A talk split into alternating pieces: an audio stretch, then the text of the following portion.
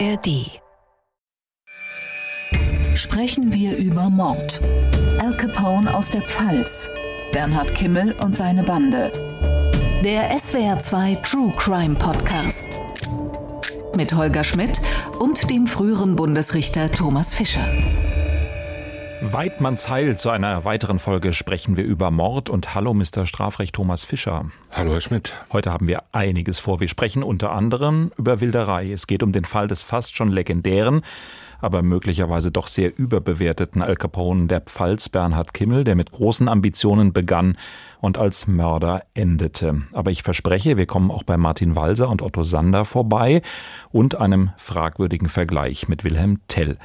Doch vorher, Thomas Fischer, möchte ich noch ein kleines Experiment machen, statt der fiesen Eingangsfrage und mich bei diesem Experiment, bei dieser Gelegenheit für viel Lob und Feedback bedanken, das wir von Ihnen, liebe Hörerinnen und Hörer, bekommen. Wir versuchen zeitnah alles zu beantworten.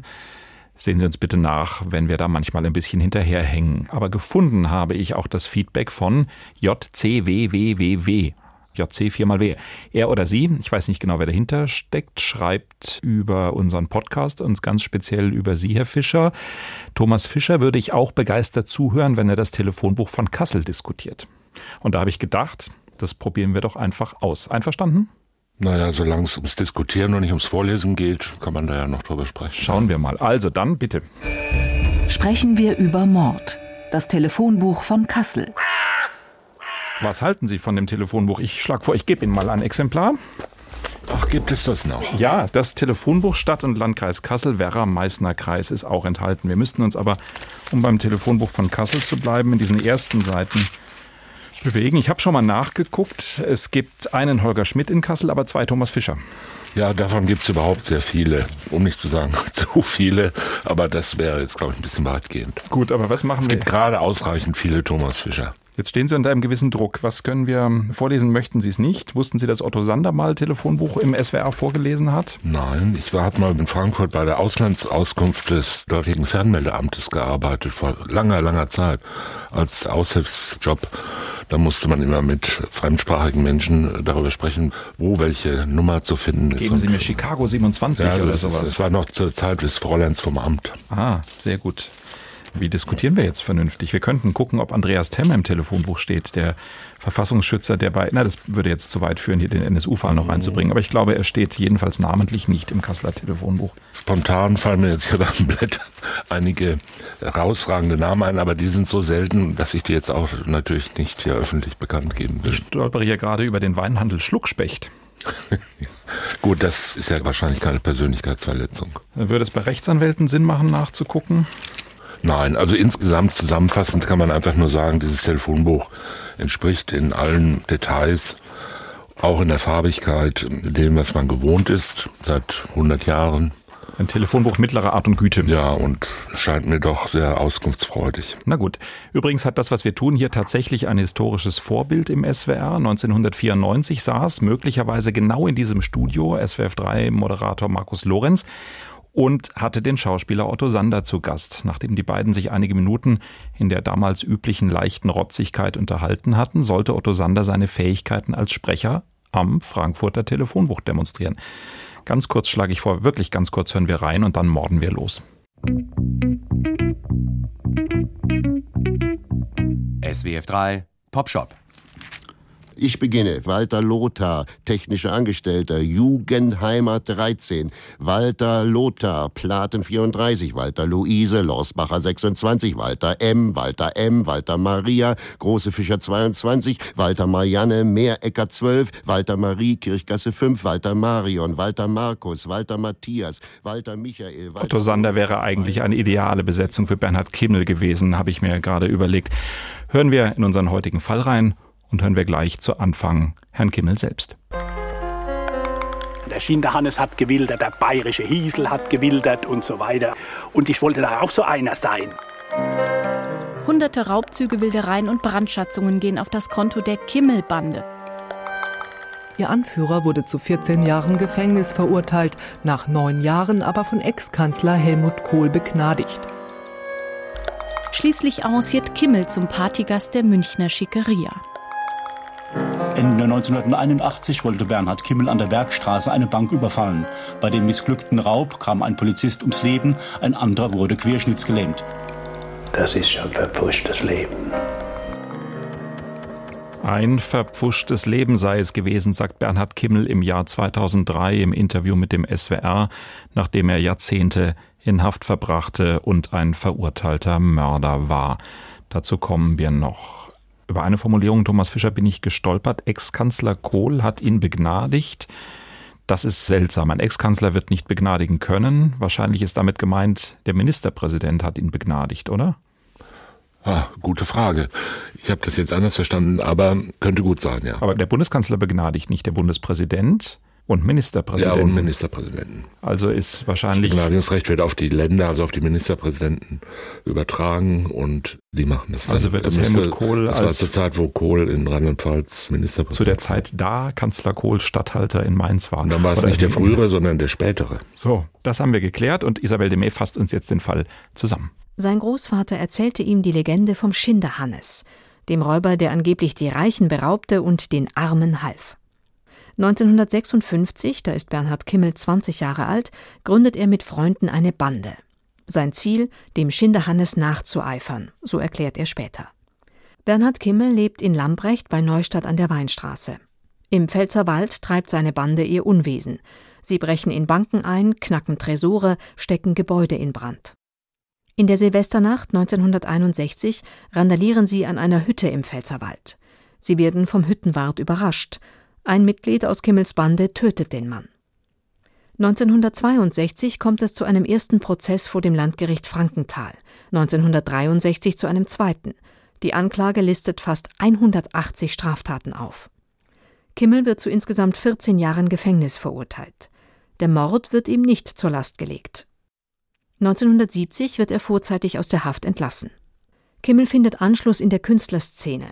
Es gibt einen Fernsehfilm mit Rainer Werner Fassbinder über die Kimmelbande. Er lernt den Schriftsteller Martin Walser kennen, Walser glaubt an ihn und an seine Abkehr vom Verbrechen. In der Nacht auf den 12. Dezember 1981 bricht Kimmel in eine Bank im hessischen Bensheim ein. Er wird von zwei Polizisten erwischt. Kimmel zündet eine Handgranate. Ein Polizist wird durch die Explosion so schwer verletzt, dass er querschnittsgelähmt bleibt. Den anderen Polizisten tötet Kimmel mit einem Schuss in den Kopf. Im Oktober 1982 verurteilt das Landgericht Darmstadt ihn wegen Mordes und Mordversuchs zu lebenslanger Haft. Bis zu seinem Tod stellt Kimmel den Mord als Versehen dar. Er will ein edler Räuber gewesen sein, kein Mörder. Vom Sachverhalt her, Thomas Fischer, haben wir nach meinem Eindruck keine größeren Probleme vor uns, oder? Eine Bande, Raubzüge, leider auch Tote, weil die Dinge aus dem Ruder laufen. Da könnten wir in Einzelheiten verharren oder uns gleich der für mich eigentlich viel interessanteren beiden subjektiven Fragen dieser Verbrecherkarriere beschäftigen, nämlich der Stilisierung von Kimmel als moderner Schinderhannes und seiner wirklich beharrlichen und bemerkenswerten Uneinsichtigkeit, dass er letztlich ein Verbrecher gewesen ist. Vom Tatbestand her hat man, soweit ich aus der Pressemappe entnommen habe, hat man da wenig Zweifel. Man könnte natürlich darüber nachdenken, ob diese Bande nicht vielleicht eine kriminelle Vereinigung gewesen sein könnte. Die hat er offenbar geführt oder angeleitet und gegründet. Und die zweite Sache, die in der Übersicht auch schon genannt wurde, war die Frage des Tötungsvorsatzes bei der Tötung in Bensheim.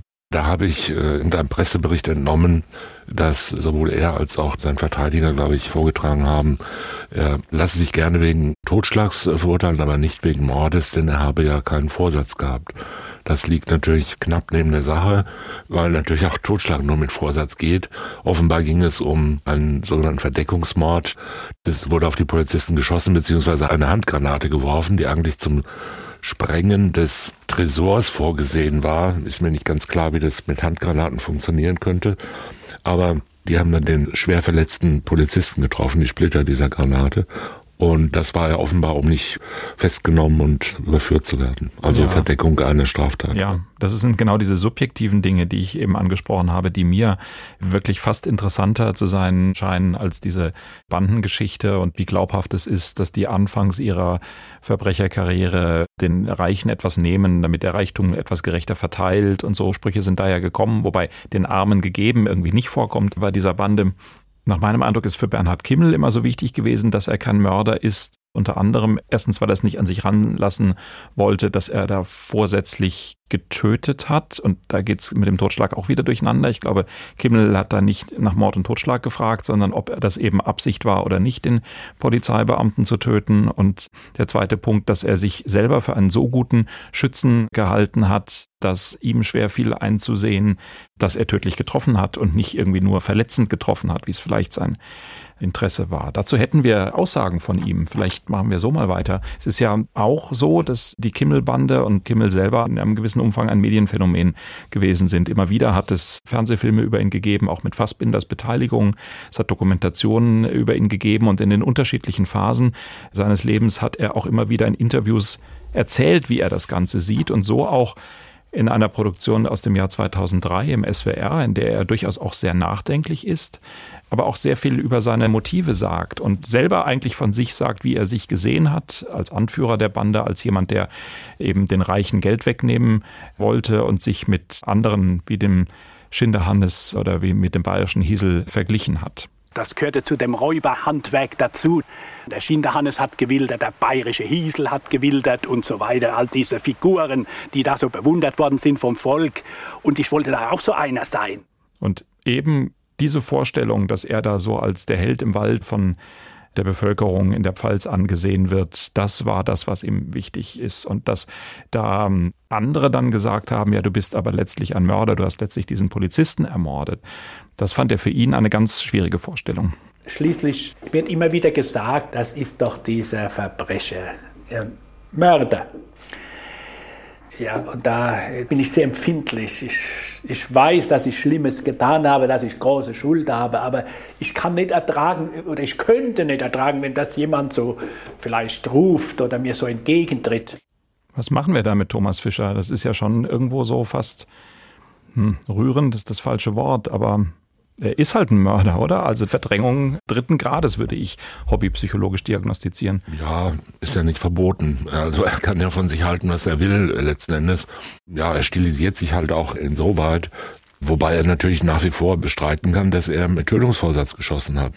1981 und das Landgericht hat damals einen bedingten Vorsatz festgestellt. Ich glaube, drei Schüsse sind auf den Polizeibeamten abgegeben worden von ihm mit bedingtem Vorsatz. Der Beamte ist gestorben und das Landgericht hat es so gesehen und die Sache ist rechtskräftig geworden. Also ist er natürlich rechtskräftig wegen Mordes verurteilt, also im Jargon des äh, Strafgesetzbuchs Mörder. Jetzt natürlich laufen die Menschen nicht auf der Straße rum, warten bis Herr Kimmel kommt und rufen ihm dann Mörder entgegen.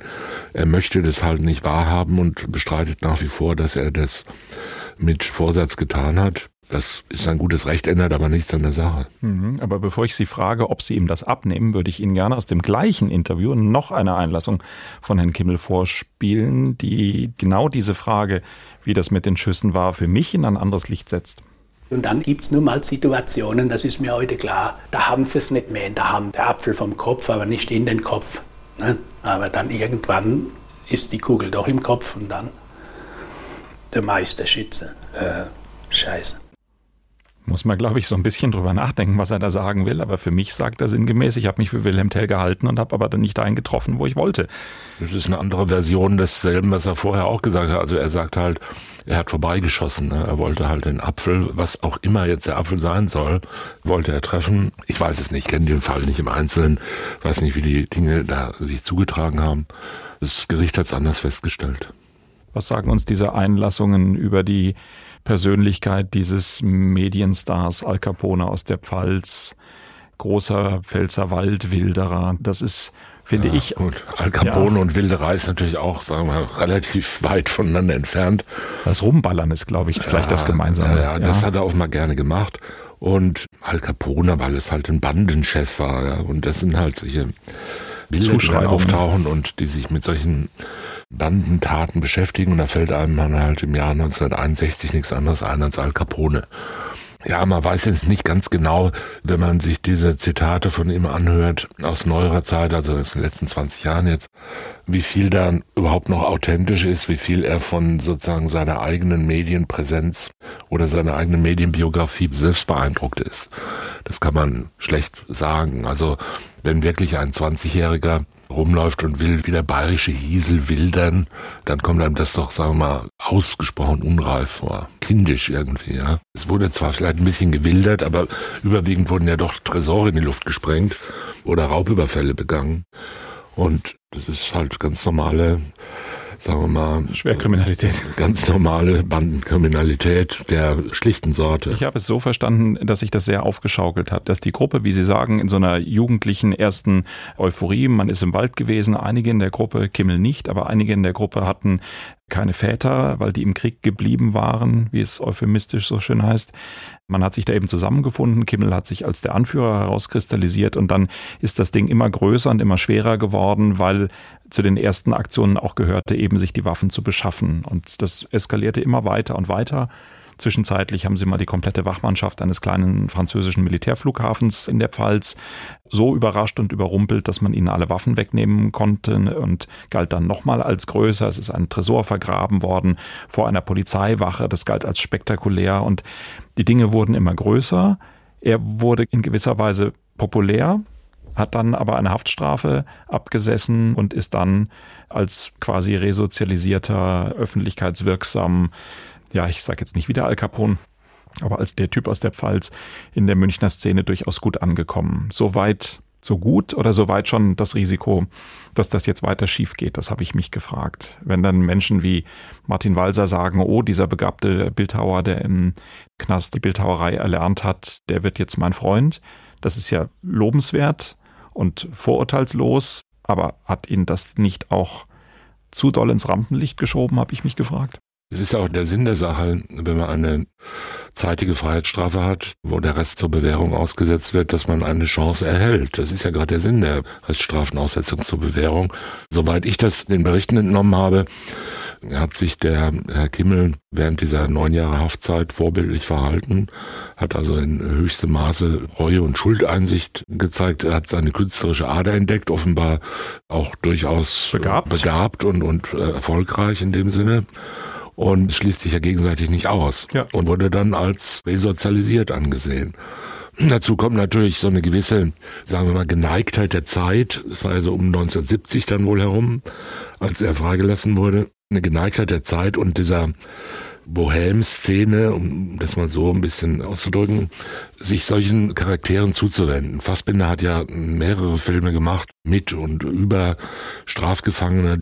Auch die Studentenbewegung der späten 60er Jahre hat sich ja dem Jugendstrafvollzug, dem Strafvollzug insgesamt angenähert. Ulrike Meinhof. Meinhof.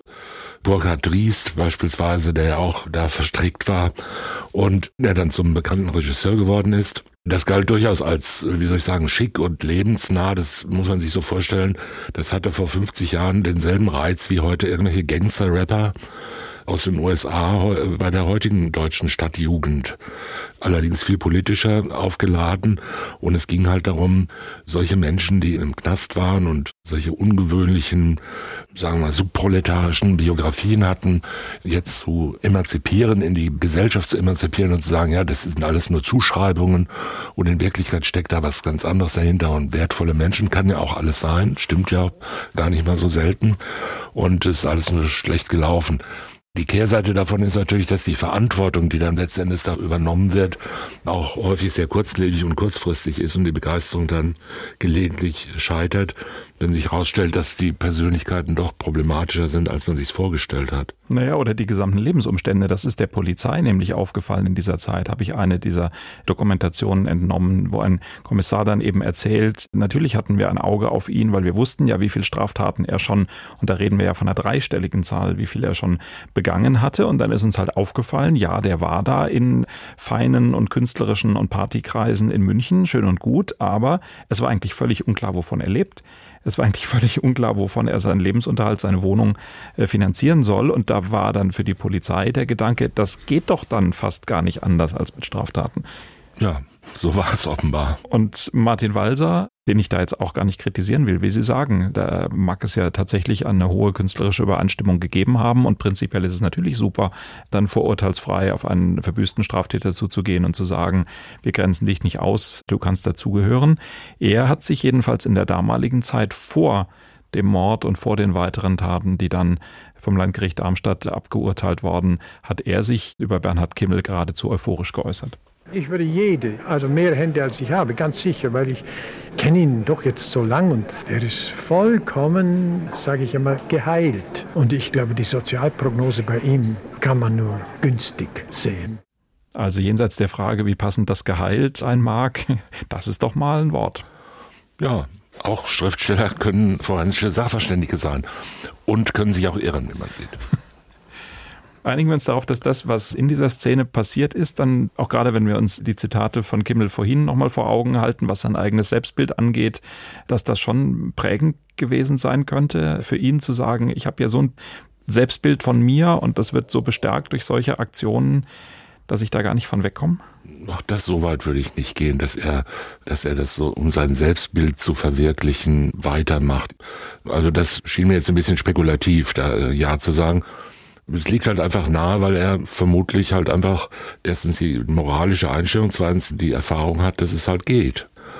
Und wenn man lange Zeit schwere Straftaten oder auch andere Straftaten begangen hat, sinkt natürlich die Hemmschwelle und steigt die Neigung zu denken, ja, so schlau wie ihr, also wie die Polizei und so weiter, bin ich schon lange. Ne?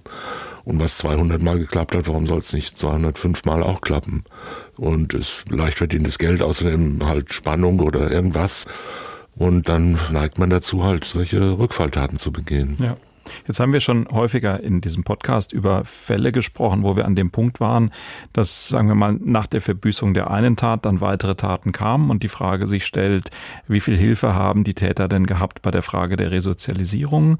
Und dann haben wir immer wieder festgestellt, dass das vielleicht auch ein eher modernerer Gedanke ist, dass man sich darüber Gedanken machen muss, soweit das geschieht und dass das in den 70er Jahren eigentlich nicht so war, dass man schon Monate oder bei langen Strafen vielleicht sogar schon Jahre vor der Freilassung darüber nachgedacht hat, wie bringt man die Leute vernünftig zurück in die Realität. Ist das auch so ein Faktor jetzt hier wieder zu sagen, hätte man den besser begleitet, hätte man ihm mehr Hilfe gegeben, denn das habe ich eben auch aus dem Satz des Polizisten mitgenommen, der sagte, na, wovon soll der denn leben? Die Polizei hat sich da hingestellt, hat zugeguckt, na, mal sehen, ob er wieder Straftaten begeht, aber dass sich jemand Gedanken darüber gemacht hat, kann man dem helfen, ins Leben zurückzufinden, darüber hat der Polizist nichts gesagt. Ja, natürlich. Also wenn es geschehen ist, weiß man ja immer, dass wenn es anders gewesen wäre, wäre es halt anders gewesen. Man kann ja jetzt auch von den Menschen, man kann ihnen zwar was anbieten, aber man kann sie ja nicht dazu zwingen. Natürlich war der Strafvollzug in den 60er Jahren vollkommen anders, viel härter und viel weniger persönlichkeitsorientiert und so weiter, viel weniger individuell, als es heute ist. Aber natürlich wurde da schon auch irgendwas angeboten. Vielleicht nicht dieses Maß von Ausbildungsmöglichkeiten und Fortbildung und Eingewöhnung in die Sache, aber es wurde halt schon was angeboten. Nur ist ja so, wenn heute jemand das nicht annehmen will und nicht Schreinerlehre machen möchte oder eine Feinmechanikerlehre im Knast, dann wird er, wenn der Tag der Entlassung kommt, ja auch vors Tor gestellt mit seinem Koffer. Man kann ja nicht sagen, du hast immer noch nichts gelernt, jetzt musst du halt im Gefängnis bleiben. Das heißt, man kann es nicht so genau sagen. Selbstverständlich, am Ende kann man immer sagen, wenn er weitere Straftaten begeht, war er offensichtlich nicht vollständig wieder resozialisiert, aber da steckt man ja sowieso nicht drin. Und es war auch doch eine ganze Weile nach seiner Haftentlassung. Und ob er da während der ganzen Zeit schon Rückfalltaten begangen hat, weiß man ja gar nicht genau, denke ich. Ja, mehr kann man sozusagen aus der Rückschau kaum sagen dazu. Hm. Ich würde gerne noch über diesen Mythos des Räubers ein bisschen sprechen. Wo kommt das her, dass die Menschen aus dem Wald in der Vorstellung eines romantischen Lebens so eine Anziehungskraft haben? Naja, ich denke, im Ursprung stammen diese Bilder so alle noch aus der Zeit des 17. Jahrhunderts nach dem Dreißigjährigen Krieg, würde ich mal sagen. Also das war ja die große Zeit der Räuberbanden. Und das waren natürlich keineswegs irgendwelche Robin Hoods, sondern es waren halt Verbrecher, die in dieser vollkommen zusammengebrochenen staatlichen, Anführungszeichen, obrigkeitlichen Ordnung versucht haben, sich irgendwie durchzuschlagen. Ja? Und das waren halt eher die, die Innovativen, wie die Soziologie sagt, oder die Mutigen, wie man auch sagen könnte, ja, die nach vorne gehen und sagen, Ich mache das jetzt selber. Ich verhungere, da hole ich es mir halt. Ja. Außerdem spielt natürlich immer das mit, dass beispielsweise das Jagdrecht äh, ein Recht des Adels waren und schon das bloße Ausüben der Wilderei ja schon als Aufsässigkeit gegen die Obrigkeit. Ja. Das heißt, es wurde ja nicht als Viehdiebstahl bestraft oder als Sachbeschädigung oder sonst was, sondern das waren ja schwere Verbrechen, im Wald zu wildern und dem Grundherren da die Rehe und Hasen wegzuschnappen. Und das hat sich daraus ergeben, am Ende des Dreißigjährigen Krieges lebten ja nur noch ungefähr 30 Prozent der Bevölkerung, die vorher oder 40 Prozent, die vorher im Raum des heutigen Deutschland gelebt haben. Und ungefähr 30 oder mehr Prozent der Menschen, die da noch lebten, waren sogenanntes fahrendes Volk. Das waren keine Gypsy-Bands, die da Klampfe gespielt haben, sondern das waren Räuber. Und wenn man von Baden-Baden nach Rastatt fuhr, hatte man eine gute Chance, zweimal überfallen zu werden, sozusagen. Ja, also im Walter sind die Räuber und die waren da wirklich. Dass die natürlich lieber von den Reichen nehmen als von den ganz Armen, die gar nichts haben, ist ja auch nicht sehr überraschend. Also ich als Räuber würde ja auch eher jetzt reiche Menschen berauben als, als Menschen, die gar nichts haben. Das ist ja sinnlos. Und dass die jetzt in größerem Maße das an die Armen verteilt haben, das ist natürlich Legende. Blanke Legende. Das ist, stimmt natürlich überhaupt nicht. Die haben das unter sich verteilt, wobei der Hauptmann immer richtig viel kriegte und die Unterhauptmänner und die anderen waren halt irgendwelche Deppen, die halt ganz wenig gekriegt haben. Meistens jedenfalls. Waren ja nicht alles gute Freunde da und so weiter. Also insoweit spielen da ganz viele Dinge miteinander zusammen. Dieses Abenteuergedanke, dann dieser Gedanke der Auflehnung gegen die Obrigkeit, dass es irgendwie schlau ist, den Häschern zu entkommen, aber natürlich auch einfach Neid. Es ist ja auch so, wenn man eine 100 Kilo schwere Goldmünze irgendwo aus einem hochgesicherten Museum schleppt, dann liegt ja der deutsche Bürger nicht weinend im Bett und zermartert sich das Hirn und denkt, die arme Goldmünze, sondern der denkt ja auch, mein lieber Mann, so ein Ding hätte ich auch gerne, ja. Und das muss man erstmal schaffen, darauf zu klettern, das Fenster zu und so weiter, ja. Top Capi-Film. Ja, so, so, das ist ja doch irgendwie ein Reiz, ja ein ganz super schlauer Verbrecher zu sein und all das spielt da zusammen. Dann stürzt sich natürlich die Presse, insbesondere die Boulevardpresse darauf und äh, stilisiert diese Leute dann zu solchen Heldenfiguren, solange sie nicht irgendwas Unmoralisches machen, was man nicht verkaufen kann. Und dann entstehen solche Legenden. Ja, wobei das Klauen der Goldmünze, da wäre ich ja noch mit einem gewissen Staunen dabei. Sie dann gegebenenfalls zu zersägen oder einzuschmelzen oder sowas, das finde ich schon sehr unsportlich. Also wenn es denn so gewesen ist. Aber sie dann im Wald zu vergraben am Stück hätte ich irgendwie. Ehrlich gesagt, ich finde es extrem albern, eine 100 Kilo schwere Goldmünze herzustellen. Aber das ist ein anderes Kapitel. Ich weiß nicht, wozu das gut sein soll, außer die eigene Pracht und Herrlichkeit zu feiern. Ja, ich muss an Goldfinger denken, aber na gut. Haben Sie Lieblingsganoven in der Kindheit gehabt oder gar heute noch? Nein, da will ich mich jetzt auf gar keinen Fall festlegen. Also natürlich hat man viele Abenteuerbücher gelesen, in denen das auch vorkam, so richtige Räuber. Ich glaube nicht, dass ich Räuberhauptmann mal werden wollte im Laufe meiner Kindheitsbiografie. Das war nicht so mein Traum vom Leben. Und aber natürlich gibt es interessante Biografien. Karl May zum Beispiel hat ja auch eine sehr interessante Biografie, nicht ganz als Räuberhauptmann, aber doch so als umherstreichender hm, Dieb und Betrüger vor allen Dingen. Nur der wilde Westen kam irgendwie nicht vor auf seiner Reise. Nein, der kam da nicht vor. Das war eine ähnlich, dann doch eher ähnlich stilisiert wie bei dem Herrn Kimmel. Ja, das war der Fall des Bernhard Kimmel. Ich sage Danke an Thomas Fischer. Das Kasseler Telefonbuch können Sie behalten. Man weiß nie, wofür man es nochmal gebrauchen kann. Und außerdem danke ich Georg Brandl in der Regie und Sophia Hock an den Reglern. Außerdem danke dem ganzen Team rund um Chris Eckert, Walter Filz, Sonja Hase und Marie-Claire Schneider. Und ich danke allen, die geholfen haben, auch wenn Ihr Arbeitgeber, die Mandantschaft oder Bernhard Kimmel dagegen wären, wenn Sie es denn wüssten. Mir fällt ganz am Ende ein, dass wir, glaube ich, die ganze Zeit nicht gesagt haben, dass Bernhard Kimmel im Jahr 2019 verstorben ist. Das vielleicht auch noch nachgetragen. Wenn Sie Fälle, Fragen oder Feedback für uns haben, unsere E-Mail-Adresse lautet mord.swr2.de. Unser Anrufbeantworter hat eine Nachricht. Hallo Holger, hier ist die Mareike vom Hörspiel. Ich rufe an, um zu erzählen, dass es für alle, die sich für fiktive Krimis interessieren, ab sofort in der Audiothek drei neue Podcasts gibt. In dem Podcast Knallhart sind alle ARDs Thriller-Hörspiele zu finden und unter schlechte Gesellschaft kann man die ARD Polit-Thriller-Hörspiele hören. Und wenn sich jemand für Ermittlerkrimis interessiert, die sind ab sofort in der Audiothek in dem Podcast auf der Spur zu finden. Tschüss und schöne Grüße, Mareike. Vielen Dank für diese Nachricht. Auf Wiederhören sagt Holger Schmidt. Sprechen wir über Mord. Sie hörten einen Podcast von SWR 2. In der nächsten Folge sprechen wir wieder mit Christiane Falk über ein Lied vom Tod. Stan von Eminem. Das komplette Podcast-Angebot auf swr2.de. SWR 2 Kultur neu entdecken.